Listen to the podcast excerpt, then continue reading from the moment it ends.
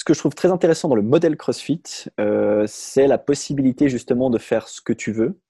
Et ce que je trouve très problématique dans le CrossFit, c'est la possibilité de faire ce que tu veux.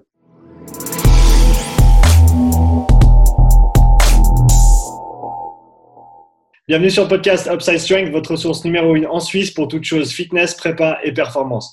Aujourd'hui, j'ai la chance d'accueillir sur le podcast Guillaume Jetta. Guillaume est gérant et copropriétaire de CrossFit Morge.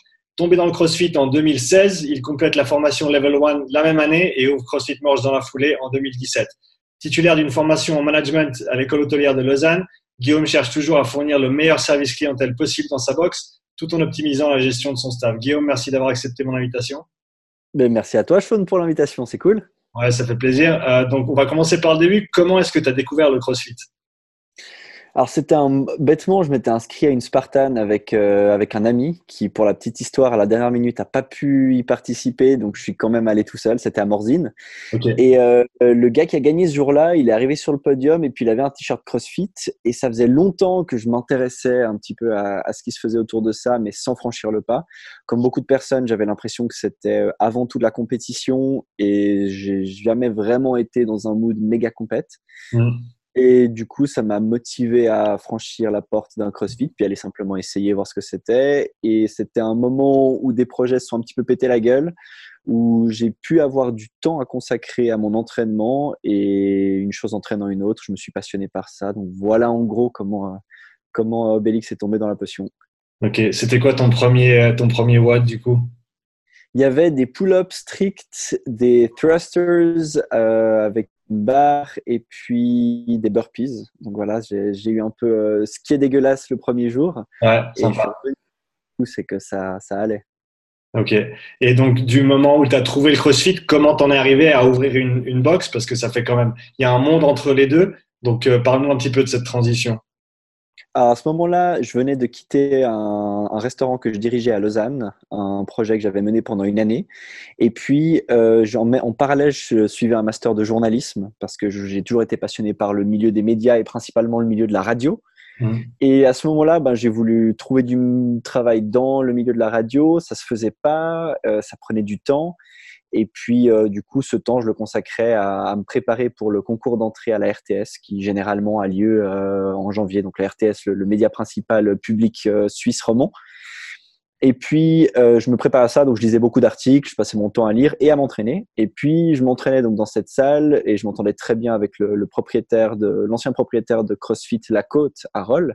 Mmh. Et puis, on était, on passait beaucoup de temps à discuter. Et tout d'un coup, le concours d'entrée à la RTS a finalement été annulé et moi, je me suis retrouvé un peu sans autre objectif. Et au même moment, il m'a proposé donc qu'on s'associe pour ouvrir une box. À l'époque, on avait un spot potentiel hyper intéressant au plein cœur de Genève, euh, au Berg, le truc vraiment génial.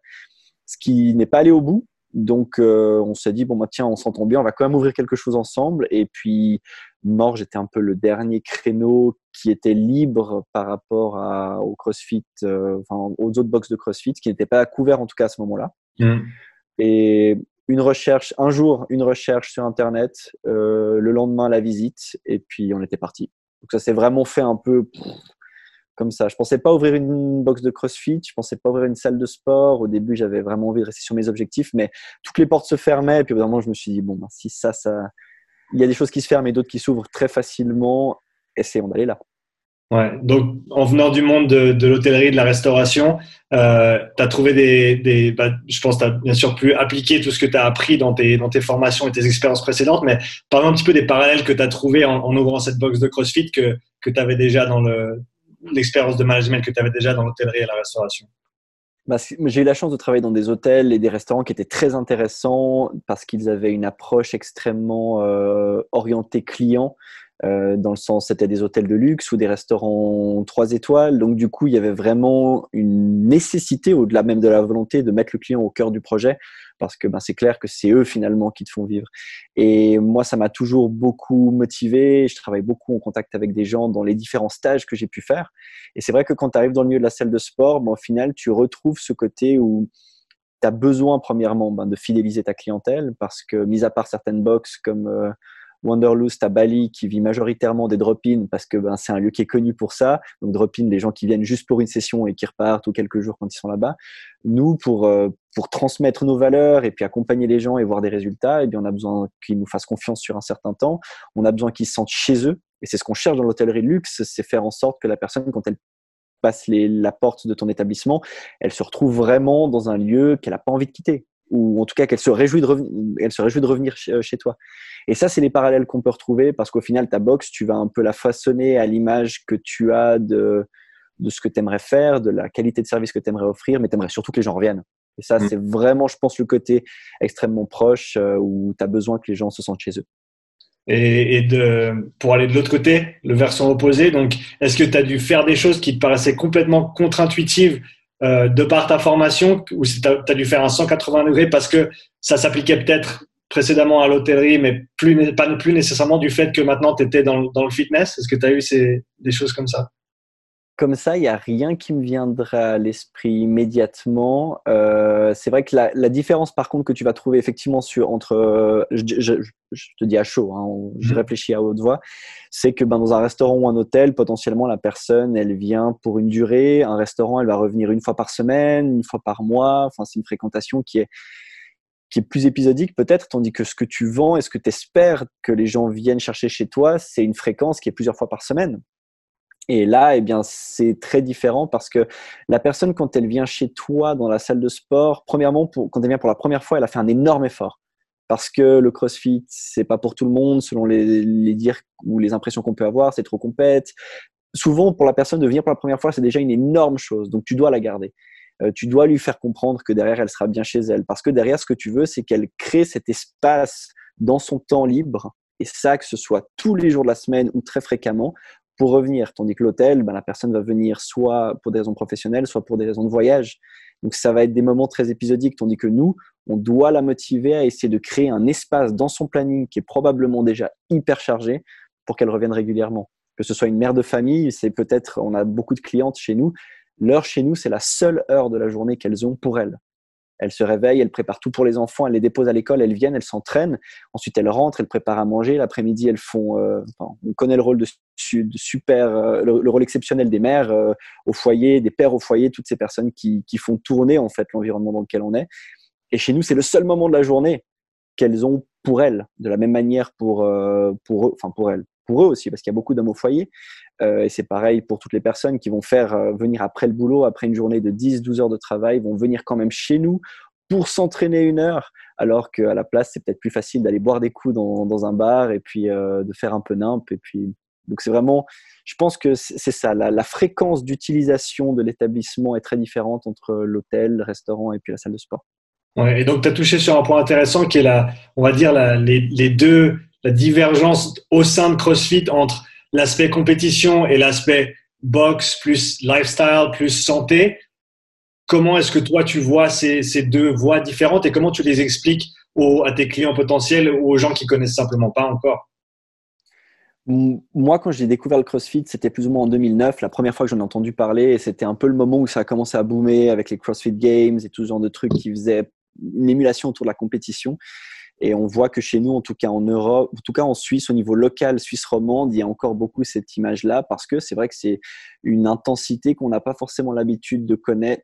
À l'inverse des États-Unis, où le milieu du strength and conditioning est assez ancré, où les gens voient déjà ça et étudient ça à l'université quand c'est même pas un petit peu plus tôt, chez nous, le sport, ça reste un truc très. Euh, on fait du foot, on fait du basket, on fait ce genre de choses, et puis peut-être qu'on va de temps à autre dans un fitness pour entretenir un peu, mais on le voit moins comme quelque chose de d'un peu central sur lequel on va partir dans d'autres directions. Par exemple, se créer une base et puis derrière aller jouer au foot, aller faire du volet ou peu importe.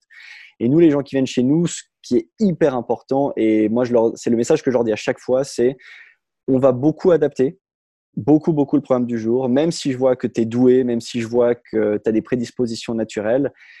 Je préfère que tu parles d'ici en me disant c'était trop facile que l'inverse parce que l'inverse, c'est généralement une mauvaise expérience. Et puis derrière, c'est pas forcément la possibilité derrière à la personne de lui remontrer sur le long terme ce processus qui est de, et c'est le rôle du coach. Hein. Notre rôle, il il n'est pas juste de dire 3, 2, 1 départ. Il est justement de connaître les gens qu'on connaît, qu'on a, d'adapter un programme qu'on souhaite global à chaque individu. Donc c'est vraiment faire une forme de surmesure et derrière leur permettre de progresser à chaque fois dans un environnement sûr, et j'utilise beaucoup ce terme-là, euh, parce que chez nous, la chance qu'ils ont, et dans toutes les salles de sport dans lesquelles ils sont encadrés par un coach bienveillant et qui a de bonnes intentions derrière, ils vont avoir la capacité de progresser régulièrement parce que ça sera à leur niveau. Et puis au final, c'est ça qui est intéressant, c'est que tel workout, il est possible d'être adapté pour n'importe quel individu parce que ben, on a une librairie de mouvements et ça tu le connais très bien aussi euh, dans ton coaching privé je pense. On a une bibliothèque de mouvements qui est gigantesque. Donc une personne a des, a des limitations pour tel ou tel mouvement. On a plein de clés qui vont permettre d'ouvrir au fur et à mesure les portes qui vont lui permettre de se rapprocher peut-être même d'atteindre le mouvement en question et l'objectif. Donc j'utiliserai beaucoup le terme sécurité, j'utilise beaucoup le terme sécurité, beaucoup le côté une étape après l'autre, et puis euh, cette phrase que j'entends régulièrement qui est trust the process, donc vraiment faire confiance au processus et dire la vérité aux gens que si tu viens chez nous pour, des, pour un six-pack en six, en six semaines, euh, il va falloir qu'on ait pas mal de discussions ensemble avant et il va falloir optimiser beaucoup de choses pour peut-être commencer à aller dans cette direction. Ouais. Pour euh, revenir sur une étape après l'autre, est-ce que tu as dans ta box de manière établie des, on va dire des prérequis qui sont nécessaires avant que, avant qu'un client puisse, on va dire, atteindre ou faire un certain mouvement, il doit pouvoir montrer, euh, montrer leurs compétences dans tel ou tel exercice. Est-ce que tu as ce genre de, de protocole en place? On n'a pas un protocole précis dans le sens telle personne fait ça, donc elle est en mesure de ça, parce que je pense que quand j'ai passé mon level 1, comme beaucoup de personnes qui passent euh, leur level 1 ou leur première formation au niveau sportif, on a l'impression d'avoir ouvert euh, la box et puis de, de, tout connaître. Et ensuite, on est au contact des gens et on se rend compte qu'en fait, chaque individu va être complètement unique dans sa façon de bouger, dans, que parfois on, va avoir dit à une personne qu'elle a tel ou tel problème, alors qu'au final, c'est peut-être pas un problème, c'est simplement qu'elle est faite comme ça et qu'elle doit juste trouver comment faire avec ça pour que derrière, eh ben, ça se passe bien pour elle. Donc, on n'a pas un protocole écrit en disant genre telle personne fait ci, donc elle est en mesure de faire ça. Par contre, ce que j'attends de mon équipe et ce sur quoi on travaille énormément en permanence, c'est que derrière, on soit en mesure de faire en sorte de donner à la personne ce qu'elle est en mesure de faire ça va être par des tests. Hein. Tout d'un coup, on va dire bah, très bien, prenez la barre au-dessus de votre tête, on veut faire un overhead squat. Et là, on se rend compte tout de suite, bon, bah, pour telle personne, ça va être plus difficile aujourd'hui. Donc, peut-être qu'on va lui donner une manière d'adapter pour qu'elle puisse travailler ça et puis qu'elle soit pas frustrée à la fin de partir. Certaines personnes peuvent très vite être frustrées en disant euh, j'ai pas pu faire comme c'était prescrit, euh, je suis nul, je suis mauvais, alors qu'au contraire, c'est pas parce qu'il y a un objectif qui est ici que toi on t'a trouvé une alternative que t'as pas fait comme il faut. Donc ça, c'est, je pense, euh, là-dessus qu'on travaille beaucoup. Et donc, non, pas de protocole tel quel, mais une nécessité pour mon équipe, en tout cas, c'est ce que j'attends des gens qui travaillent avec nous, d'être très, euh, d'avoir un sens humain très fort, parce que derrière, il va falloir aller discuter avec la personne pour lui expliquer pourquoi on le fait. Mmh. Et puis, essayer aussi de comprendre. Parfois, certaines personnes ont simplement euh, sont dans une mauvaise journée, sont dans une mauvaise phase de leur vie, et puis au final, on est parfois on, on est plus psy que réellement euh, quelqu'un qui que bourreau. Comment est-ce que tu expliques à tes clients justement que le RX en guillemets du tableau, c'est pas nécessairement le gold standard, que c'est pas le truc qu'il faut aller chercher parce que ça représente en, gros une mesure qui est complètement arbitraire de ce qui est ce qui est la base et que voilà comment comment t'expliques à tes clients que la base c'est la base de chacun et non pas la base qui est qui est écrite sur le tableau en blanc sur noir noir sur blanc? Alors, je vais peut-être me faire beaucoup d'ennemis, mais euh, nous, ce qu'on fait en permanence quand on explique, on dit voilà le mouvement, voici les poids prescrits, mais on va trouver celui qui est le vôtre. Et c'est aussi simple que ça. Donc, on va toujours pratiquer chaque mouvement avant un certain nombre de reprises en dépendant du mouvement pour simplement aller trouver quelque chose qui leur permette d'être à, à leur niveau.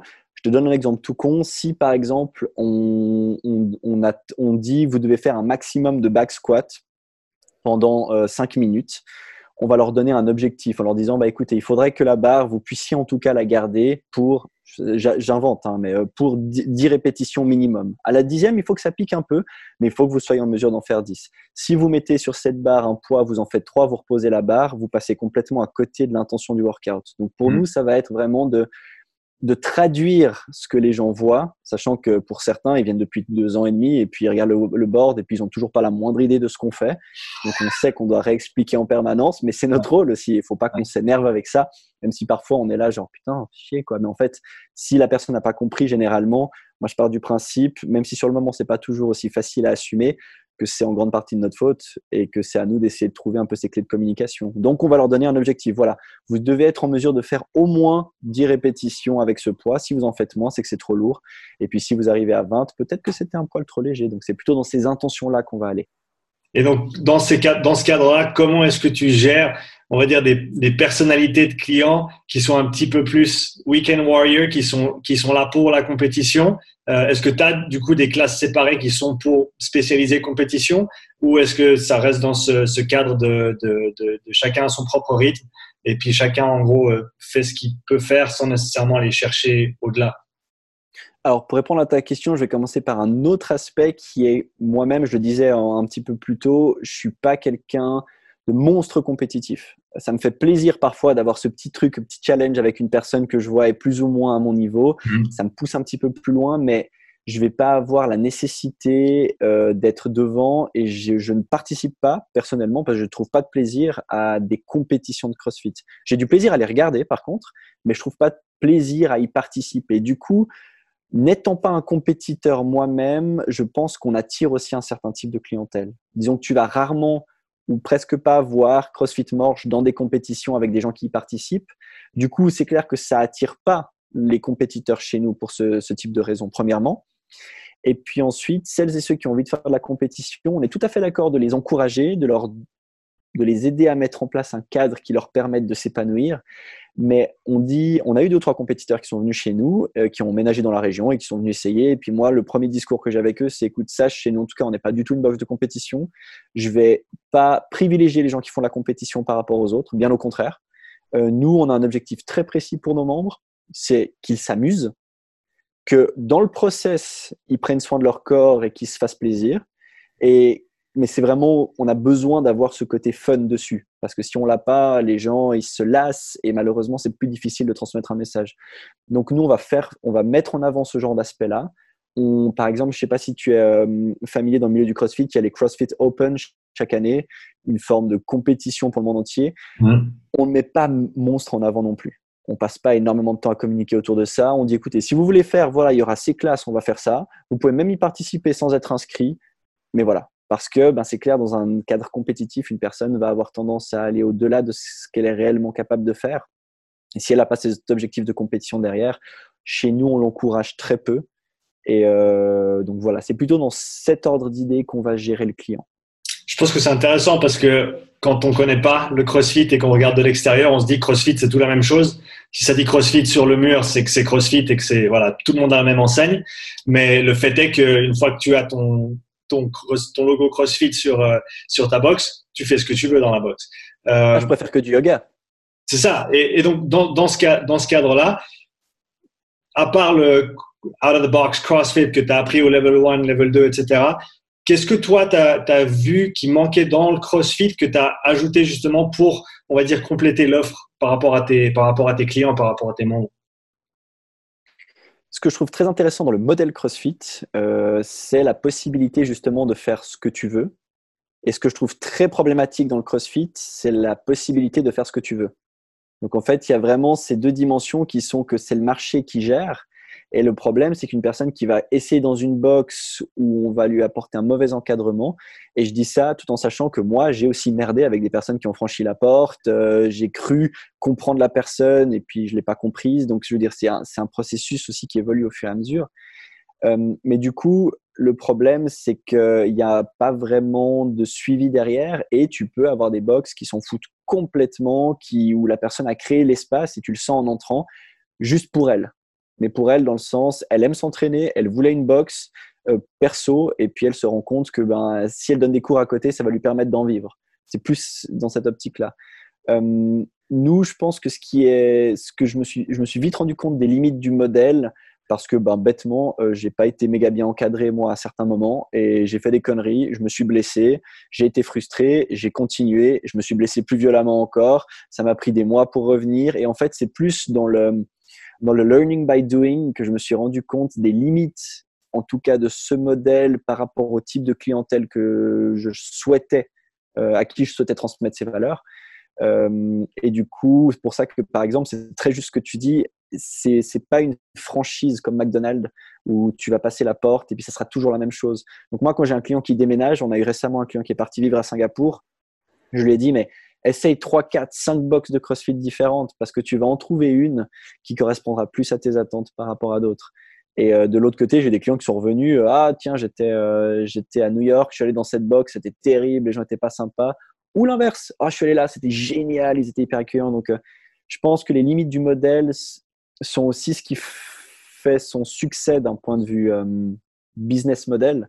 C'est cette ce, ces faibles barrières à l'entrée et qui fait que derrière, si toi aujourd'hui tu veux ouvrir une box, il faut impérativement que tu aies une idée très précise de ce que tu as envie d'en faire et que tu sois conscient que c'est très difficile. On a tous fait ce truc. Hein. On est au coin d'une table, on prend un papier, puis on se dit, bon, il a combien de membres? 150, l'abonnement annuel, il coûte combien? 1500 balles, putain, il se fait des couilles en or. Puis après, tu arrives dans le truc et tu te rends compte que c'est un petit peu plus compliqué que ça.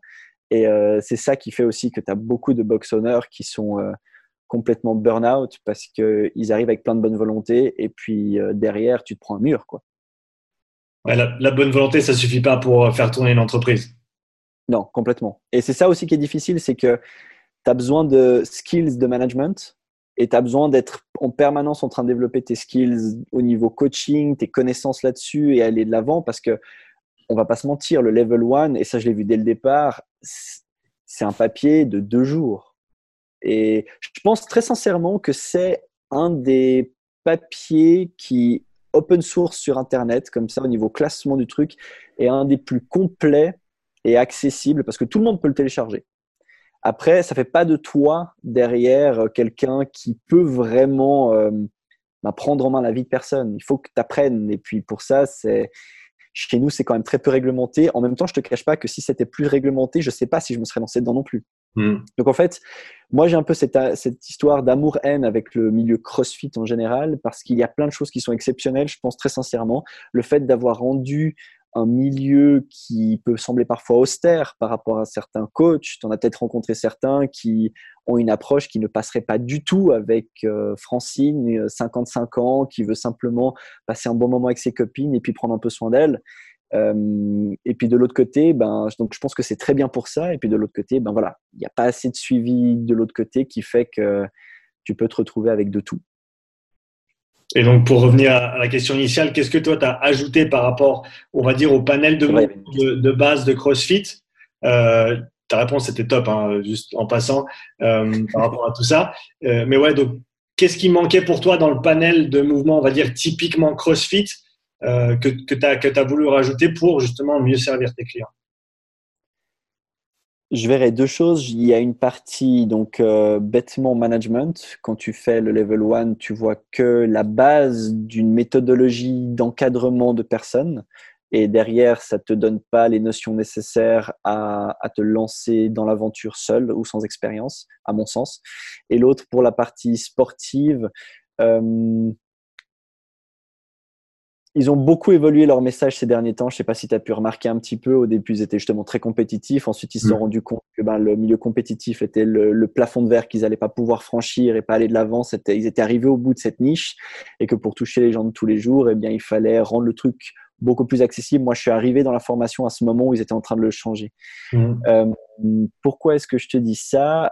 Simplement parce que ouais, je pense que on nous apprend des mouvements de base fonctionnels, réalisés à haute intensité et, constamment variés, mais on nous apprend pas le côté plus personnalisation en fait. Et je pense que c'est là la grande différence. Et tu le vois tout de suite quand tu vas dans certaines boxes. À certains endroits, tu arrives, tu rentres, tu passes la porte, on te dit bon, bah voilà, tu fais trois squats, trois burpees, et voilà le programme du jour. On va faire des snatchs pendant 25 minutes le plus lourd possible. Et puis tu es là, genre wow, wow, wow, wow. Je pense que c'est là, en fait, euh, moi, je suis un peu obsédé par les warm-up. Euh, parce que je me suis blessé et j'ai compris très rapidement euh, l'importance et tout ce qu'on pouvait faire autour de ça. Et je pense que ça, c'est vraiment une partie qui est très, très négligée dans, de manière générale dans la formation. Mmh. il le répète, il se protège juridiquement, mais je pense que c'est on se rend pas compte à quel point ce moment-là, en fait, est fondateur de tout ce que tu vas faire derrière. Et euh, moi, je pense que c'est là, d'un point de vue purement sportif, où nous, on fait la différence par rapport à beaucoup, c'est avec cette obsession euh, du warm-up. Ouais, je pense que c'est intéressant parce que surtout si tu as, on va dire, si tu as une routine ou un protocole d'échauffement qui est, qui est bien mis en place, ça va, ça va donner des informations par rapport à ton niveau de préparation, même pour l'entraînement même. En sachant que, moi, je sais par exemple, quand je faisais beaucoup de rameurs, euh, j'avais mon protocole d'échauffement que je faisais avant chaque entraînement. C'était exactement le même. Et suivant les, suivant les splits que je tapais en, échauffement, je savais si ça allait être une bonne session ou pas. Et donc, d'avoir cet engradement, ça te permet de, de voir un peu de l'avant, de dire, OK, je suis, je suis pas à 100% aujourd'hui, il faut pas que je m'attende à, à, faire des, à faire des miracles. Et donc, comme tu dis, l'importance de ce, de ce petit protocole d'échauffement, enfin petit, euh, c'est, faut, faut, que, faut que ça convienne à la personne et puis aux, aux demandes du jour. Mais, mais je pense que c'est, tu as raison, c'est, un élément qui est, qui est super important à ce niveau-là. Quelles sont les, les valeurs que toi, tu as essayé de, on va dire, pas d'inculquer, mais de, placer au centre de, l'entreprise que tu as créée, justement en arrivant euh, d'expériences précédentes en management Qu'est-ce que tu as créé comme cadre pour non seulement toi, tes clients, mais aussi ton staff? Je pense que le premier mot que je verrais, c'est le côté communication. Même si on est une box pas hyper productive au niveau réseaux sociaux, mis à part pendant cette période où c'est un peu notre seul moyen de, rester en vie et puis de, continuer à, à, générer une certaine émulation autour de notre société. On, en interne, en fait, il y a une chose que j'ai vue dans l'hôtellerie très rapidement, euh, c'est d'un point de vue financier que c'est expliqué, mais c'est d'un point de vue humain que ça se traduit derrière, c'est ça coûte moins cher de fidéliser des gens que d'aller chercher des nouveaux clients. Et en soi, tu te rends assez vite compte que du monde qui t'écrit ou qui te contacte parce qu'il est intéressé, il y en a beaucoup. Par contre, des gens derrière qui restent et qui continuent, qui avancent, c'est beaucoup plus, plus faible. Donc moi, très vite, j'ai compris que c'était ta clientèle, celle que tu as déjà, sur laquelle il faut que tu investisses et investir, c'est pas juste de l'argent, c'est du temps. Il faut que tu sois disponible. Il faut, c'est tout ce qui va autour. Et je pense que c'est cette valeur-là que j'essaie vraiment de transmettre à mon équipe et que j'essaie vraiment de mettre en place. C'est sur le fait que peu importe finalement ce qui se dit de nous en extérieur, même si à terme les deux sont liés et il y a de fortes chances que si on fait bien les choses en interne, ça soit bénéfique à l'extérieur aussi si aujourd'hui j'ai un conseil à donner aux gens, c'est ça, c'est concentre-toi sur les membres que tu as déjà et essaye au fur et à mesure, le plus possible d'améliorer ton service, d'upgrader. Nous, on fait régulièrement des questionnaires pour nos clients. Euh, tu te prends des murs hein, dans la gueule quand tu fais ça, ça c'est sûr, parce que tout d'un coup, tu vois des trucs, puis tu es là, tu non, mais je fais ça parce que je veux faire ça, parce que j'y crois, puis après, tu te rends compte en fait que, ben non. Et c'est ça qui est intéressant, c'est que chaque chose juste que tu fais, c'est le résultat de 10, 15, 20 merdes. Tu vois, c'est des erreurs. Et puis tout d'un coup, tu as un truc, un, moment un peu de Ah Et tu dis, OK, génial. Donc je pense que c'est ça, vraiment euh, le truc sur lequel euh, je, que, je, peux amener de ce milieu de l'hôtellerie, de la restauration et tout. C'est on est une industrie de service. On vend quelque chose d'assez abstrait parce que les gens comprennent pas le prix qu'on pratique. Euh, toi, je pense que tu as parfois même ce problème aussi, comme tu travailles en plus en personal coaching avec beaucoup de personnes. Pour certaines personnes, ça va pas être un problème de mettre 150 francs en boîte un samedi soir. Par contre, le, mettre le même montant pour sa santé, s'éduquer et puis aller de l'avant, c'est quelque chose d'impossible. Et hum, pourtant, ça a de la valeur, ce que tu transmets aux gens, ce que tu essaies de leur apporter. Donc pour ça, nous, notre rôle, je pense, c'est c'est d'essayer de rendre le service le plus exceptionnel possible parce que c'est ça au final que les gens, les gens retiennent. Tu as, deux, trois exemples de, questionnaires que tu as, as lancés avec tes clients où tu pensais que ça allait sortir d'une certaine manière et en fait c'est parti complètement dans l'autre sens? Bêtement, il y a eu euh, au, niveau de la programmation, moi j'étais très fier pendant un moment de ce qu'on faisait, et puis euh, on s'est retrouvé avec une note qui était moyenne par rapport à ce que les gens pensaient, et je me suis rendu compte qu'il manquait beaucoup d'explications de notre part. Pourquoi on fait ça? À quel moment? De quelle manière? Euh, on a eu ça aussi. Après, il y a eu des choses sur lesquelles je m'y attendais et puis ça confirme. Tu vois, on a un petit espace, nous, on a des petits vestiaires. Alors c'est clair que nous, à chaque fois qu'on fait un questionnaire, on met quand même que pensez-vous des vestiaires? Et je sais que la réponse va être c'est trop petit, c'est ci, c'est ça et c'est exactement ce qu'on prend. Euh, après, des choses qui m'ont euh, le plus surpris.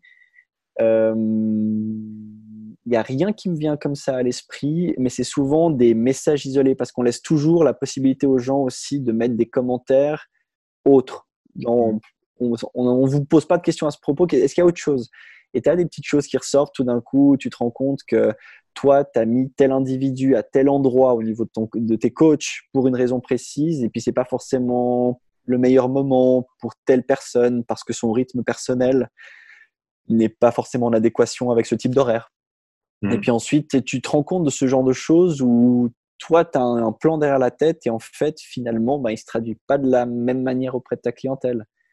Et, euh, et ça, euh, nous, on bosse autant au milieu d'entreprise, on, on, bosse pour une entreprise où on donne des courses sur place, qu'au niveau de, de, cette population qui est des gens qui viennent dans notre salle de sport. Et là, de nouveau, on a deux trucs diamétralement opposés parce qu'on bosse pour une entreprise où les gens, c'est en interne, donc pour eux, c'est un service qui est là dans tous les cas.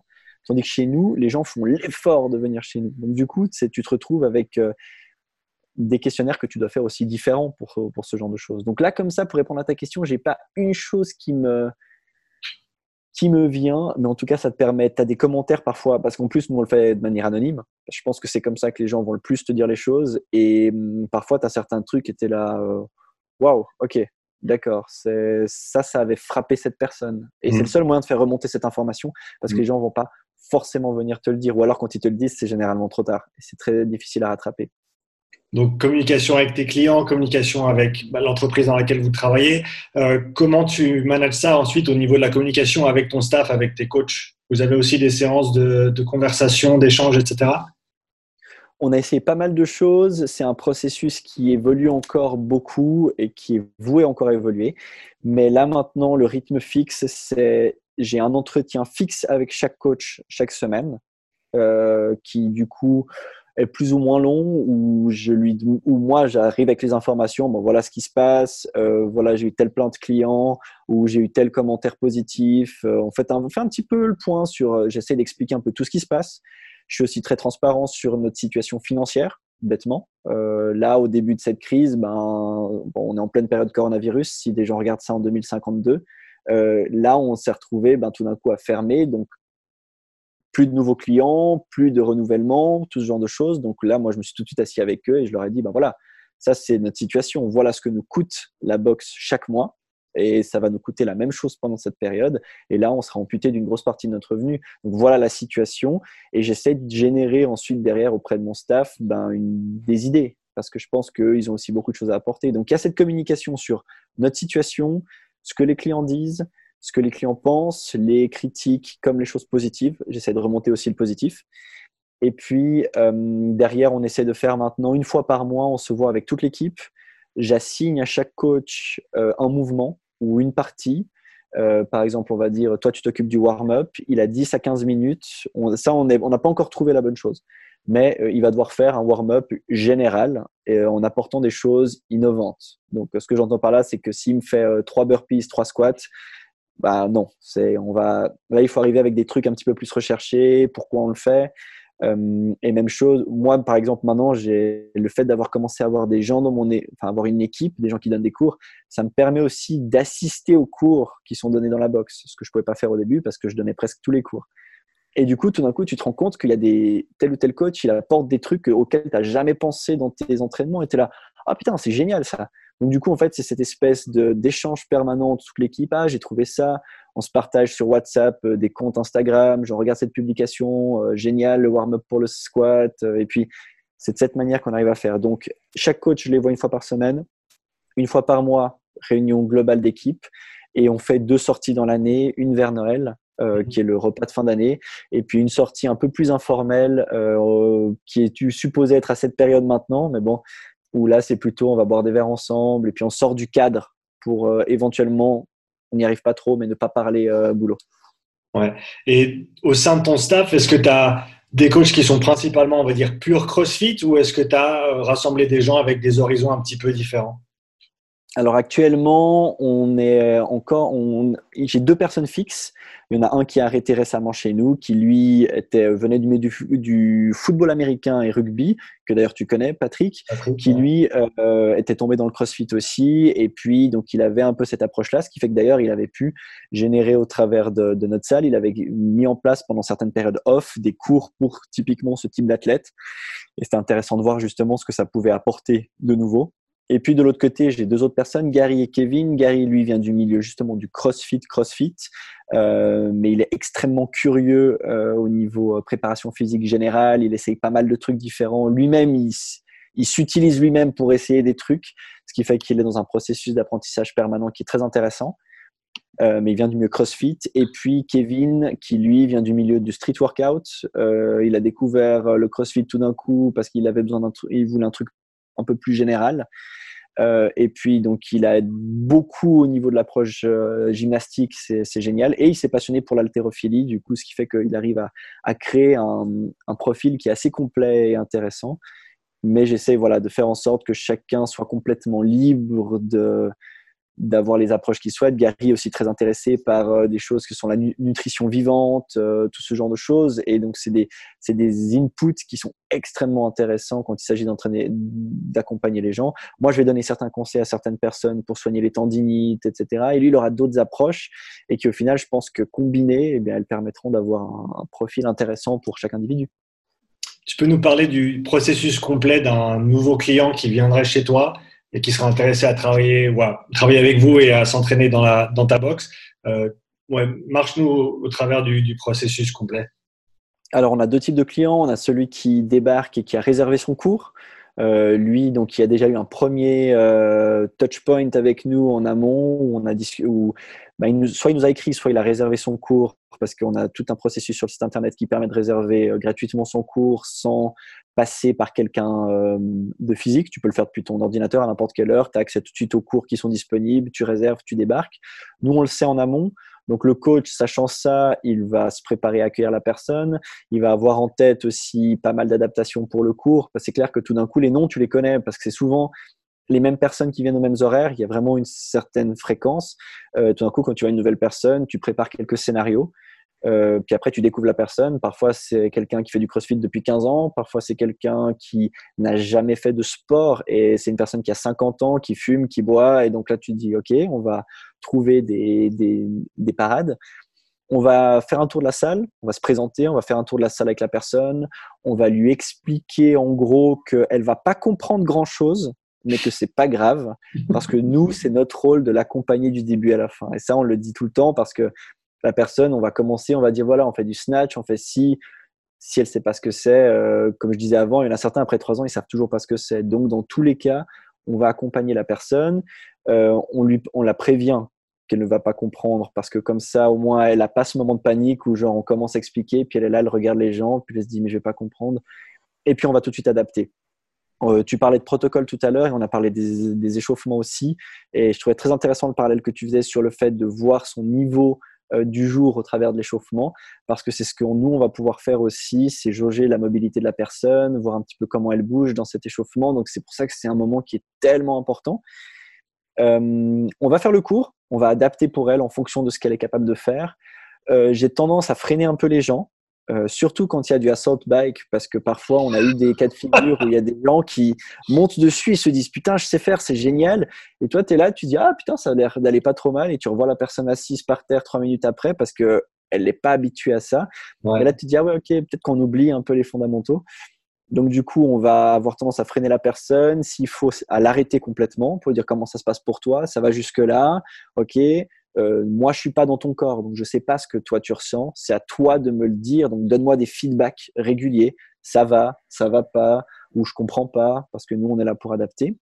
Et puis à la fin du cours, euh, on va regarder. Parfois, les gens discutent un peu entre eux, donc euh, on laisse un peu nos clients discuter avec la personne qui a essayé. C'est parfois un moment intéressant parce que on a des gens qui viennent de très loin dans leur préparation physique et qui aujourd'hui bougent bien. Et c'est intéressant pour nous quand même d'avoir ces gens qui leur parlent et ils se rendent compte qu'ils sont en mesure de le faire. Ils se rendent compte que nous, notre rôle, il n'est pas juste de les motiver, mais au contraire, moi, je trouve que le rôle du coach, surtout dans le milieu du CrossFit, euh, il faut d'abord comprendre comment ralentir les gens avant de comprendre comment leur permettre d'accélérer. Et du coup, ils se rendent compte que ça, ils peuvent le faire. Et c'est cool quand un de tes clients qui, lui, a un grand parcours derrière, a vraiment euh, vient de loin peut parler avec cette personne et lui dire ben voilà moi euh, au début j'étais comme toi ou j'étais pire que toi aujourd'hui tu vois je bouge bien parce que c'est la preuve vivante que ce qu'on fait est pas forcément complètement faux donc ça fait plaisir et nous bah voilà on va terminer le cours en parlant avec la personne en lui expliquant un peu comment ça fonctionne, en lui montrant les tarifs, en lui montrant les horaires. Moi, j'ai jamais été très, j'ai jamais aimé les techniques de vente agressive. Dans le sens, je supporte pas qu'on me le fasse et donc j'aime pas faire le coup du bon alors, qu'est-ce qu'on fait? C'est parti, je te fais signer un truc. On va quand même demander à la personne parce qu'on s'est rendu compte, et ça c'est aussi un truc qui est important, au bout d'un moment, tu dois aussi faire la part des choses, c'est que toi, tu dois quand même en vivre. Et parfois, on a certaines personnes qui, sur le moment, sont motivées et tout d'un coup, peut-être, va se passer quelques jours, elles vont oublier, elles vont faire autre chose, puis elles reviendront peut-être jamais chez toi, alors que là, il y a la possibilité de commencer un travail avec cette personne et d'avoir un impact. Donc, parfois, il faut aussi trouver ce juste milieu. Donc, nous, on est, dans mon équipe, on a personne qui est très agressif au niveau de la vente et j'encourage absolument pas ça. Donc, ça, c'est pas un truc qu'on travaille beaucoup. Euh, par contre, j'essaie quand même de dire, voilà, donner la possibilité au client, écoute, si tu es vraiment convaincu, on peut remplir les papiers ensemble maintenant. Si tu as besoin de temps, rentre chez toi, il n'y a pas de souci.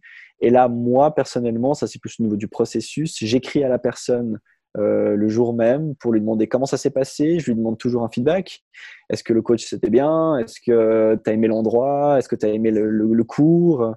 Là-dessus, on a déjà eu des cas de figure et c'est intéressant de voir de personnes. Et ça, par exemple, c'est un truc pour revenir à une de tes questions sur le parallèle avec l'hôtellerie. Dans l'hôtellerie, quand quelqu'un part de chez toi qui est pas content, euh, tu as meilleur temps parfois de faire un effort vers cette personne et de dire écoute, reviens, reviens une fois. Aujourd'hui, ça s'est mal passé, ça pourrait bien se passer par la suite. Et on a eu le cas de figure de personnes qui n'ont pas eu un cours d'essai hyper convaincant pour diverses raisons qui étaient les nôtres ou des facteurs externes. Il y a plein de choses qui n'étaient qui, qui, qui, pas alignées. Et le fait de leur proposer de revenir, de passer un peu plus de temps avec elles, de leur réexpliquer le coup, bah finalement, c'est des personnes après qui deviennent tes clients. Parce que bah, la première fois, ça s'est pas bien passé, mais ils voient qu'il y a une approche derrière et que tu cherches quand même à trouver un juste milieu, puis à leur montrer. Euh, ce que c'est réellement. Donc, je pense que ça, c'est un aspect aussi très important. On donne la possibilité à une personne qui n'est pas contente de venir faire un deuxième essai pour essayer de découvrir autre chose. C'est vrai que dans un programme comme le nôtre, le CrossFit, où ça change très régulièrement, ben, si tu tombes sur un genou, un jour où on va faire beaucoup d'haltérophilie et que tu n'aimes pas du tout ça, tu vas pas avoir le même, le même délire que si tu adores le cardio, le très, la très haute intensité, puis que tu tombes sur un jour où on fait beaucoup d'assault bike, par exemple, où là, tu vas être, c'est génial, puis tu reviens le lendemain, puis il n'y a que de l'haltéro. Donc, euh, on a cette nécessité d'être très flexible et puis ensuite la personne part et voilà, on garde contact avec elle de cette manière. Je suis pas méga insistant, je relance pas, je déteste les techniques marketing hyper hyper fréquentes où tous les mois tu écris à ces gens pour leur euh, donner des news alors pour moi si la personne à ce moment-là a décidé que ça lui correspondait pas, euh, je préfère accepter ça et me concentrer de nouveau sur les clients que j'ai plutôt que, d'aller en chercher d'autres. Il y a plein en ce moment de. Bah, c'est normal parce que, comme j'ai une salle de crossfit, je suis très souvent contacté par des gens qui me disent Mais je, t'amène 50 euh, nouveaux clients dans le mois et tout. Et moi, j'ai assez de nouveaux clients. J'ai assez de nouvelles personnes qui passent notre porte. Ça, c'est pas un souci. J'ai pas besoin d'en avoir plus. Là où je dois continuer à travailler, c'est sur les gens que j'ai et comment faire en sorte qu'ils continuent de progresser et que tout le monde soit content là-dedans. En tant que, en tant que gérant de, de CrossFit Norge, quel a été ton plus gros challenge depuis que tu as ouvert? Euh, je parlais du burn-out au début et je pense que la première année, je suis passé à pas loin ou peut-être même que je l'ai complètement eu. Euh, quand on a ouvert, je me suis jeté à corps perdu dedans. C'était mon bébé, j'avais tellement envie que ça marche et c'est de nouveau, on, peut avoir l'impression que c'est un milieu qui est extrêmement rentable et tout ça, mais en fait, tu passes tellement de temps et tu deviens une éponge aussi à émotion parce qu'il y a des gens qui viennent et qui qui font dans l'arme devant toi sans raison, parce que le sport, ça aussi cet effet-là, c'est que ça fait ressortir des choses. Parfois, tu, tu les caches et tu crois qu'au niveau de l'intensité, tu vas pouvoir vraiment éliminer tous tes problèmes, puis au final, ben, parfois, ça les exacerbe un peu plus. Donc, toi, tu ressors de là, et, et le coach, son rôle, ben, c'est d'être euh, cette espèce de bouée, ou en tout cas, ce truc sur lequel la personne va, va venir et lâcher. Euh, et donc, je pense que la première année, j'avais beaucoup de difficultés à mettre cette barrière, ou pas forcément cette barrière, mais à gérer, à, faire la part des choses. Ouais. Et moi, je suis une personne très sensible de manière générale, euh, c'est-à-dire que de manière, ouais, je suis très sensible de manière générale. Donc c'est clair que les deux ensemble, ça faisait que c'était vraiment pas évident et tu t'en rends pas compte. Moi-même, comme j'étais moins bien, je m'entraînais plus je mettais de l'intensité sur déjà une situation difficile personnellement, euh, sur les craintes, euh, sur tout ce qui va autour. Hein, parce que c'est clair que tout d'un coup, c'est ton bébé, et puis tu tu t'endettes pour faire ce genre de choses, donc tu mets un argent qui est pas le tien là-dedans. Enfin, il y a pas mal de choses qui font que tu dis oh putain, j'ai même pas 30 ans et puis euh, qu'est-ce que je fais en fait? Est-ce que c'est le bon choix? Donc je pense qu'en ce qui me concerne, ça a été ça. C'était ça le plus difficile, ça a été de passer cette première année euh, et puis de, de, de me calmer un peu par rapport à ça, d'accepter aussi que le process prend un peu de temps parce que c'est vrai que même si on le sait, même si on l'entend toujours, j'ai entendu tellement de podcasts d'entrepreneurs, j'ai lu tellement de livres à ce propos et tout le monde dit la même chose et tu dis que tu sais, mais quand tu es dedans, c'est autre chose. Et au final, une année et deux ans, c'est rien du tout. Mais pour toi, c'est une éternité quand tu es en train de le vivre. Et euh, tu es là, tu vois tous ces problèmes qui viennent les uns après les autres. Moi, ça a été ça. C'était vraiment le côté émotionnel. Ça a eu un impact sur ma relation avec ma copine aussi. Euh, très, très violent aussi parce que ben, on n'a pas réussi, on était dans des phases différentes de notre vie, on n'a pas mis les mots justes. Enfin, tu vois, tout d'un coup, en fait, tu te rends compte que toutes ces petites choses accumulées, elles ont un impact gigantesque dans tout ce que tu es en train de réaliser autour. Et il y a tout qui, qui, qui, est très fragile au final. Et donc, je pense que pour moi, c'était ça le plus difficile. C'est d'accepter simplement, OK, ça va prendre son temps, euh, continue à croire en ce que tu crois, euh, tout en sachant que ça va évoluer. Et moi, je suis tout le temps en train de remettre en question ce qu'on fait, ce qu'on réussit. J'ai des idées très fixes, mais dans une année, elles seront différentes parce que ben, dans une année, j'aurai rencontré d'autres personnes, euh, j'aurai continué à faire plein de conneries, et puis du coup, ben, c'est ça qui fait qu'on avance. Tu avais, l'avantage en, en, arrivant et en ouvrant CrossFit Morge d'avoir cette expérience dans l'hôtellerie et la restauration et le management pour ceux qui seraient potentiellement intéressés à, commencer cette aventure de soit de se lancer comme, comme coach indépendant, soit d'ouvrir une, d'ouvrir une box, CrossFit ou, autre, euh, quels conseils tu leur donnerais avant qu'ils, fassent ce pas justement? Première chose, il faut vraiment être passionné. Et pas juste passionné par l'entraînement, parce que ça, on est nombreux à aimer s'entraîner, on est nombreux à aimer faire du sport mais il faut vraiment être passionné par les gens. Et puis, il faut vraiment aimer les écouter, il faut vraiment aimer chercher des solutions. Il y a une chose que je pense que j'ai toujours eu, et ça, euh, je l'ai pas, c'est en moi, je l'ai pas choisi, et c'est, je pense, un plus en ce moment.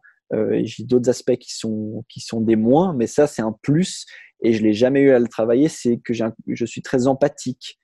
J'aime beaucoup écouter les gens, j'aime beaucoup chercher des solutions, je me, je me consacre beaucoup à essayer d'apporter une réponse à un problème.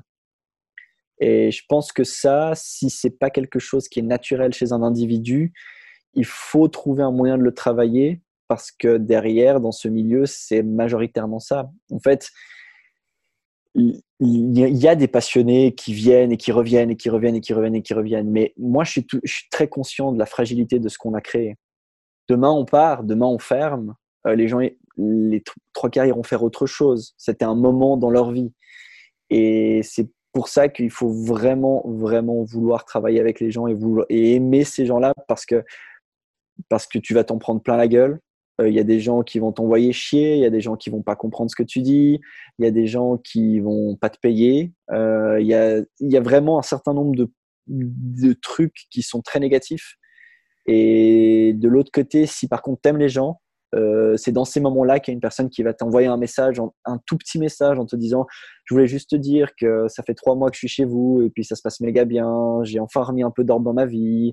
Euh, j'ai réussi à retrouver un peu de temps pour moi. Ça va mieux avec mon copain. tout d'un coup, tu te rends compte en fait que tout ce que tu fais au quotidien, euh, eh ben, ça influence dans la vie d'autres personnes. Tu vois, c'est une petite brique, mais qui permet à la personne en question de commencer à aligner d'autres choses. Ou alors, tu es une de ces briques et elle continue de se créer. Donc, du coup, en fait, c'est ça. Faut vraiment, vraiment kiffer les gens. Et si tu as du mal relationnellement avec les gens, il y a peut-être d'autres moyens de travailler dans le milieu du sport, mais mets-toi pas en contact des gens parce que les gens vont le ressentir. Et s'ils le ressentent, ils vont te le faire comprendre. Et s'ils te le font comprendre, ça va te faire très mal. Guillaume, pour ceux qui sont intéressés d'en connaître plus, euh, où est-ce qu'on peut trouver des informations sur CrossFit Morge alors, euh, crossfit-morge.ch pour notre site internet, euh, nos réseaux sociaux où en ce moment on est très actif, mais on le sera probablement un peu moins après la crise, c'est euh, CrossFit Morge, at CrossFit Morge. voilà un petit peu où on retrouve notre, notre petite box. Merci beaucoup Guillaume pour ton temps et ton expertise aujourd'hui. Merci à toi pour l'accueil. À bientôt. À plus.